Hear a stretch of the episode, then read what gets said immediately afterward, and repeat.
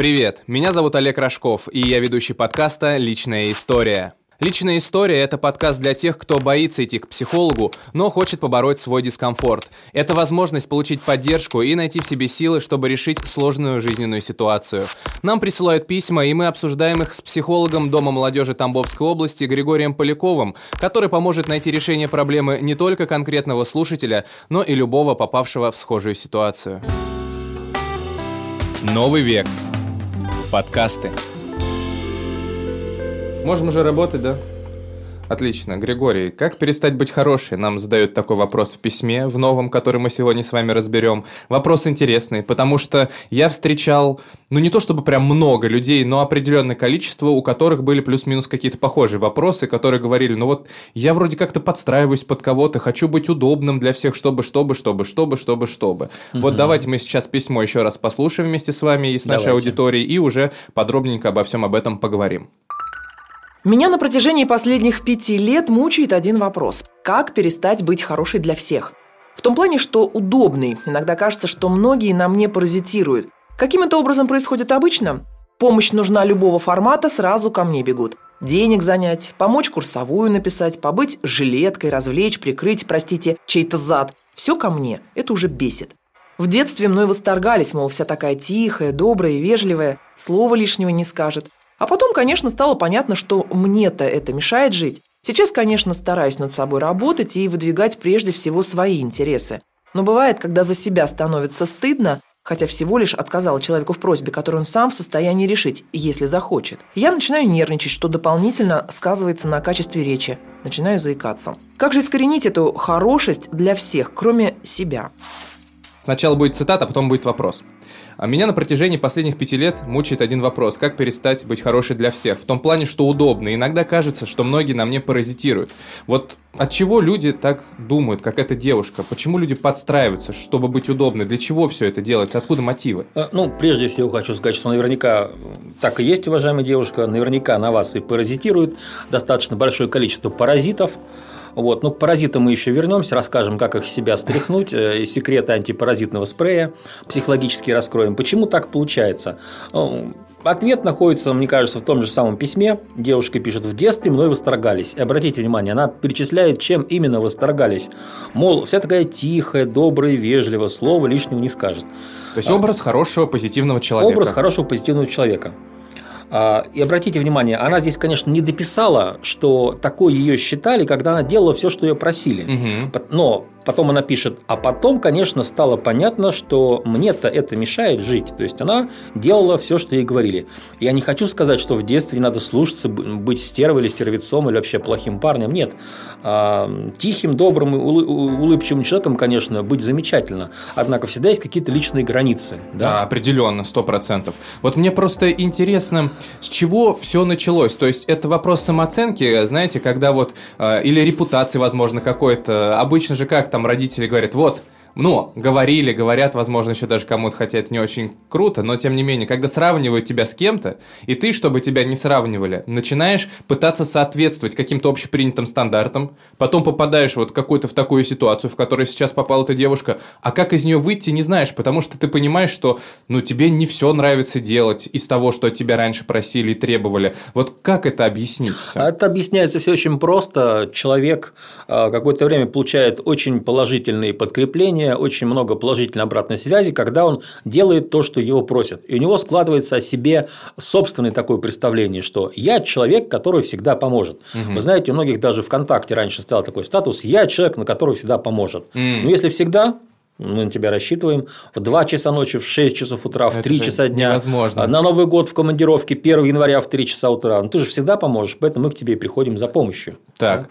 А, и у таких людей формируется устойчивое мнение о себе, как о человеке, который не просто хороший, вот можно быть идеальный, хоро... наверное. Нет, нет, нет, понимаете, можно чувствовать себя хорошим и никому ни в чем не помогать, просто чувствуя себя при этом хорошим. Угу. А вот она чувствует себя хорошей только тогда, когда она делает для других и а, их работу, угу, угу. по сути дела.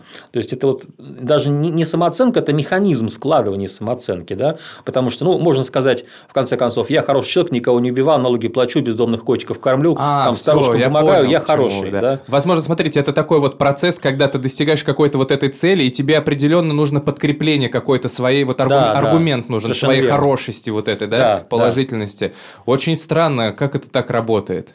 А, и здесь у девушки совершенно явно вот возраст 29 лет, у нее уже вступают в конфликт ее собственные интересы, которые к 30 годам мы все начинаем а, гораздо острее осознавать. Пять лет вот она пишет, что вот за последние пять лет она начала это чувствовать прям очень сильно. Закончился переходный возраст, человек начал чувствовать свои границы, начал осознавать свои интересы, но у него осталась старая стратегия, то есть старый способ доказать себе, что он хороший. Это значит совсем соглашаться, лишнего слова никому не говорить. А, приходит к тебе, там, например, Марина, помоги. Марина помогает. Приходит тебе, там, Марина, напиши за меня отчет. Марина пишет, Марин, вынеси мусор там за меня. Да, Марина хорошая девочка, Марина пойдет и вынесет, да, к примеру. Вот. Ну, конечно, сейчас с этим уже надо бороться.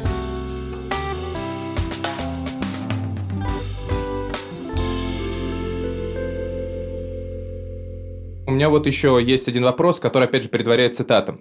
А, это цитата девушки сейчас. «Денег занять, помочь курсовую написать, побыть жилеткой, развлечь, прикрыть, простите, чей-то зад. Все ко мне. И это уже бесит». И вот я хочу вас спросить, Григорий, где эта грань между обычной вот этой вот помощью, когда, ну, тебя попросили, ты помог, и когда ты уже, ну, знаете, вот делаешь некую подстройку под чужие интересы, даже против своей воли. Как этот вот баланс, вот эту грань ощутить? И не а, нарушить самое Помогать главное. людям, близким, коллегам можно, нужно и правильно. А, но грань проходит, э, как ни странно, у нас посерединной части груди физически, угу. буквально. Так. То есть, если вы соглашаетесь помочь человеку, и у вас вот в этой области, область грудины, грудной кости, да, угу. ничего не шевелится, все хорошо и комфортно, то значит вам это нормально. Но если у вас здесь начинается дискомфорт, то это уже значит на вашей личной границе совершено какое-то нападение, и вы уже находитесь в конфликте. Тогда вам надо подумать, подумать немножко и решить, вы это сделаете или не сделаете. Или, может быть, вы сделаете это попозже. Может быть, вы скажете, хорошо, Олег, но не сегодня, а через два дня с удовольствием тебе помогу. И здесь сразу будет хорошо угу. на уровне грудины. Тогда решение правильное. Или, может быть, здесь принимается настоящая буря, и человека начинает уже, знаете, корежить просто, да, от того, что, от того, что его просят делать. То есть, физически нужно, ну, прислушиваться к своим сигналам, угу. физическим сигналам, потому что наше бессознательное, которое отрабатывает наши личные границы, следит за интересами и так далее, оно проявляет именно конкурентность, не амбивалентность, то есть желание и нежелание, вот на этой срединной линии тела. Угу. А, кстати, э, кто знает, э, э, Брюс Ли славился именно тем, что он разработал систему кунг-фу. Удары наносятся по серединной линии тела, что выводит противника из равновесия. Это та же самая зона, которая отвечает за чувство правильного у человека. О, я просто почему-то вспомнил, когда вы вот про это рассказывали сейчас и про Брюсли напомнили, я вспомнил фильм «Убить Билла», и где у них там было пять смертельных ударов пальцами. Five Finger Dead Punch это называется. Да. Пять смертельных ударов пальцами или как-то так. И вот там она тоже била куда-то в район груди, и делаешь пять шагов, и все. Или что-то такое там. Как, ну, зона так. груди – это зона, за которой стоит человеку внимательно наблюдать и прислушиваться к ощущениям, что ты чувствуешь здесь. То есть, в этом случае девушке как раз-таки нужно действительно прислушиваться, прислушиваться к своим физическим ощущениям. Да, безусловно. А вы много такого встречали в своей практике, когда вот человек действительно становился заложником своей доброты?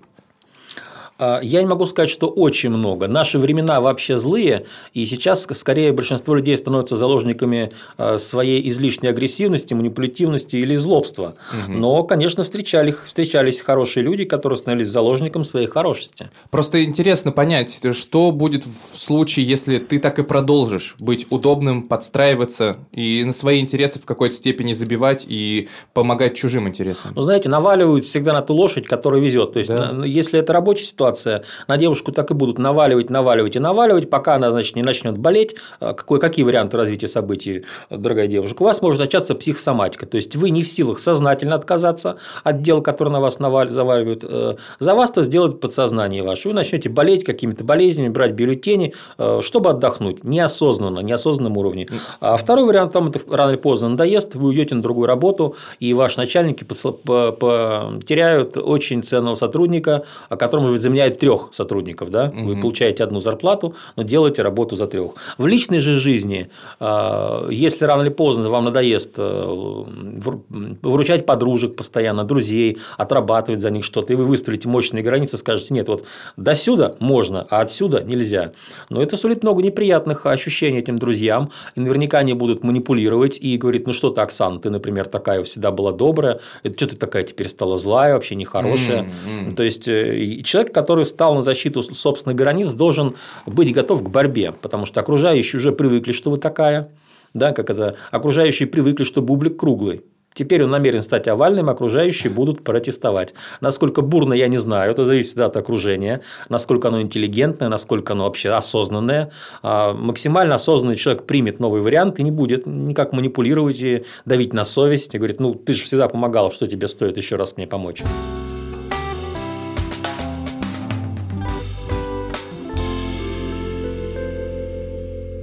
Такие люди, которые стараются быть добрыми, всем угождать и попадают вот в похожие такие собственные ловушки, это зависит как-то от определенного типа человека или нет? Или это вот с любым может произойти? То есть, может быть, мышление какое-то, темперамент и так далее? От темперамента не зависит. От мышления, ну, э, эгоистичные параноики и психопаты, как правило, не склонны к тому, чтобы выполнять э, просьбы других, а все остальные нормальные люди могут оказаться в этом положении. Причем совершенно для себя неожиданно. Неожиданно. неожиданно. Да. Но вот здесь девушка еще пишет про то, что к ней даже когда по какой-то пустяковой проблеме обращаются, если вдруг, и которую люди сами могут, в принципе, разрешить, и она вдруг отказывает, то чувствует сразу какой-то дискомфорт. Ну, девушка привыкла, у нее шаблон, что на нее смотрят все глазами такими. Ты же э, всегда помогала, и рано или поздно вы должны сказать себе, дорогая девушка, нет, тем более, если человек может сам это сделать, повернуться к нему и сказать, например, там, «А, Анатолий, э, ты сам в силах это сделать, а мне некогда. Вот как здесь научиться действительно отказывать? Какие-то, может быть, есть универсальные фразы, какой-то рецепт, как э, вот, сказать людям нет? Ну, есть здесь э, прежде всего такие сценарии. А, не соглашайтесь и не отрицайте сразу. Когда вас просят, обратите внимание, вам не приказывают, вам просят вас что-то сделать, скажите, «Э, дай мне на размышление 15 минут, потом я скажу, могу я тебе помочь или дела не позволяют. Размышляйте 15 минут, принимайте решение, и дальше возможны такие варианты. Может быть, вы сочтете, что да, помощь несложная, и вам одним пальцем пошевелить будет эта помощь. Вы скажете, да, да, Олег, хорошо, помогу. Второй вариант. Вы скажете, да, Олег, помочь я тебе могу, но не сегодня, а в пятницу. Вот если до в пятницу, до трех часов дело терпит, то я тебе до пятницы все документы оформлю, все сделаю.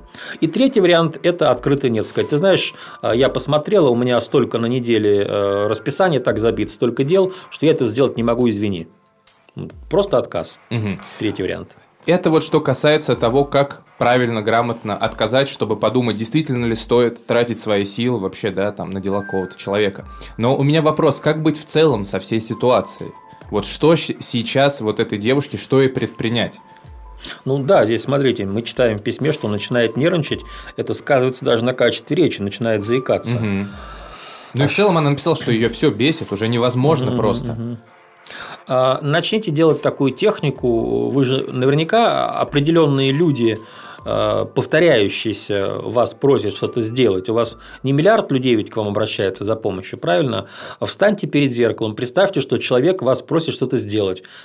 И перед зеркалом, тренируясь, а, покажите, как вы ему отказываете, сами глядя mm-hmm. на себя, да. Такая тренировка, как в ораторском искусстве, что вот именно произнесите там, нет, э, Сергей, я этого сделать не могу.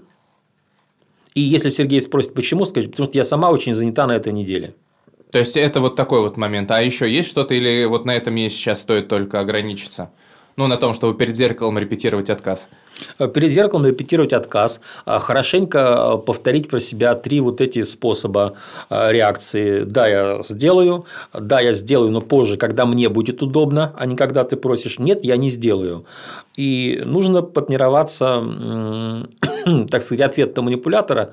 То есть, если человек скажет, нет, ну почему ты это не сделаешь? Да, вот я хотел спросить, да, ты же была такой хороший, вот как в этом случае себя вести, если даже это близкий друг начнет говорить или там кто-то из родных? Да, тебе что, трудно отвечать психологическими айкидо? Да, мне трудно. И не аргументировать ни в коем случае длительными предложениями, короткими фразами. Да, мне трудно. Да, мне некогда. Да, мне это тяжело. и не смотреть на выражение лиц друзей и не поддаваться на их какие-то попытки все-таки надавить вот на это больное место, что ты же всегда делала. Ну, может быть, через недельку все-таки сделаешь. Через недельку посмотрю, как ситуация будет, можно отвечать. Mm. Не берите на себя никаких обещаний заранее. Вот что я еще прошу эту девушку сделать. Э, скажите, я подумаю. Вот э, для того, чтобы понятно, что у вас не получится сразу начать отказывать всем, выстроите для себя буфер для принятия решения и для того, чтобы собраться с силами, обрести решимость. Скажите, дай мне 15 минут, и я приму решение. Через 15 минут вы ходите, объявляете решение, и это может быть нет. А как вот быть с внутренними ощущениями? Я так предполагаю, что девушка может столкнуться еще и с тем, что когда вот так начнет, раз отказала, два, три отказала, а потом начнет думать, а неплохая ли я действительно, что отказываю теперь людям в помощи? Вдруг она столкнется с какими-то такими мыслями. Вот что и на этот счет сделать? А, здесь я оптимистичен, потому что девушка пишет в письме, что она различает, что а, человек просит э, то, что он сам в состоянии решить. То есть здесь мы прекрасно понимаем, все мы люди, есть нормальные отношения, и если ты видишь, твой друг, твой коллега действительно просит помощи, и он не может это сделать, а ты можешь, да, у тебя есть время, и у тебя есть ресурсы. Ну почему бы не помочь? В следующий раз ты придешь к коллеге, э, когда у тебя не будет ни времени, ни ресурсов, а у него будет, и он поможет тебе. Это нормальный взаимообмен. Мы все в обществе так делаем. Ты мне, я тебе. В этом нет ничего зазорного. Но э, если к вам обращаются за просьбами, которые легко могут сделать сами, э, это заезд на вашу территорию. А территория ваша, ваши личные границы должны быть под охраной. Там должна быть табличка «Посторонний вход запрещен» или, например, «Открыто с 3 до 5» да, в эти два часа я помогаю, в остальное время нет. То есть, э, вот так, если подводить итоговую черту, что можно сказать? Что если девушка вдруг кому-то откажет в помощи, это не говорит о том, что она сразу плохой человек? Нет, ни в коем случае. Дедушка, девушка просто не Дед Мороз. Да? А, и не Святитель Николаевич Чудотворец, который никому не отказывает, отвечает на все просьбы. Она просто нормальный земной человек. У нее, как у всех, 24 часа в сутках. Я подозреваю, у нее есть или отношения, или семья.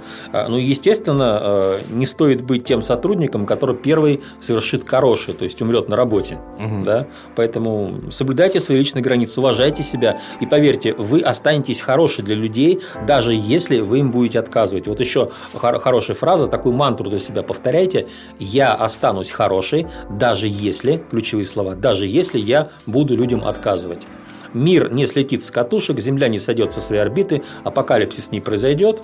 Если вы видите, что человек сам в состоянии решить проблему, пусть он сам ее решает. В конце концов, вы же на работу приходите не развлекаться, правильно? Вы же тоже работаете и приносите пользу. Это ваша работа. Отлично сказано про мантру. Мне кажется, вот на это можно завершить. Я думаю, что девушки сегодня ваши рекомендации, о которых мы проговорили, они помогут. Действительно, главное запомните, что мир не рухнет, и вы от этого не станете каким-то плохим человеком. Каждый имеет э, свое право на свое личное пространство пространство.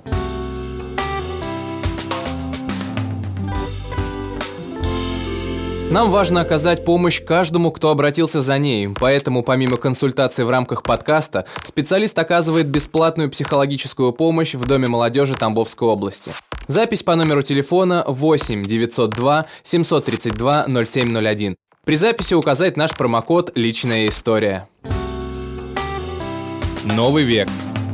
Подкасты.